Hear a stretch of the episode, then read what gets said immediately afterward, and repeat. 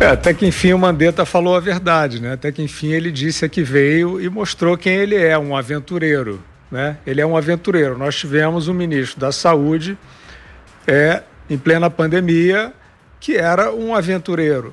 Né? Então, os cálculos do Mandetta é, eram todos esses, quer dizer, é, relembre você, né? horas e horas de entrevista coletiva de um ministro, você ali diante da sua televisão, é, preocupado, preocupada, apreensivo, né? O que seria aquela pandemia, qual seria o tamanho real daquela pandemia, o que você deveria fazer. E agora você sabe que aquele que, aquele que parecia com aquele coletinho, que parecia uma autoridade, era um político num palanque, usando aquilo como um palanque. Qual é a prova disso? O Mandetta fez duas coisas principais. Uma, projeções, que não era o papel dele, nem jamais seria de um ministro da Saúde e projeções furadas, que ele continua, aliás, fazendo. O pico do Mandetta já é uma instituição famosa na política brasileira. Dizem que será em outubro de 2022, o pico do Mandetta. E outro, a outra coisa que o Mandetta fez foi pregar religiosamente o lockdown.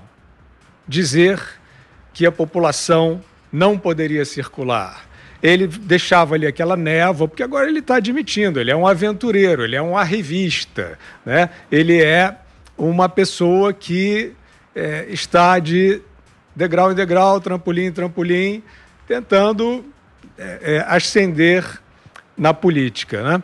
Então, é, a diretriz que ele dava era essa, meio nebuloso e tal, mas dizia: olha, na dúvida, fique em casa.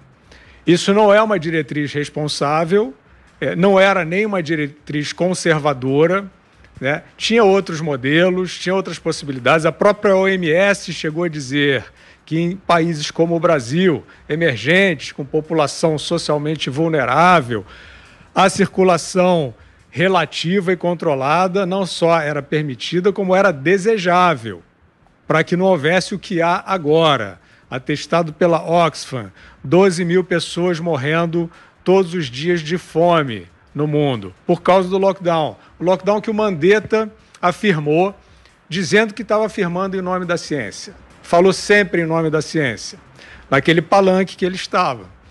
E a gente viu o, o, o grande finale do Mandetta no cargo, né? que aí deve ser a isso que ele se refere quando fala em revolução, que foi depois de pregar durante mais, um, mais de um mês que ele ficou ali, 24 horas por dia, ele sair do cargo sem máscara, se abraçando, se beijando e dançando em ambiente aglomerado com seus auxiliares.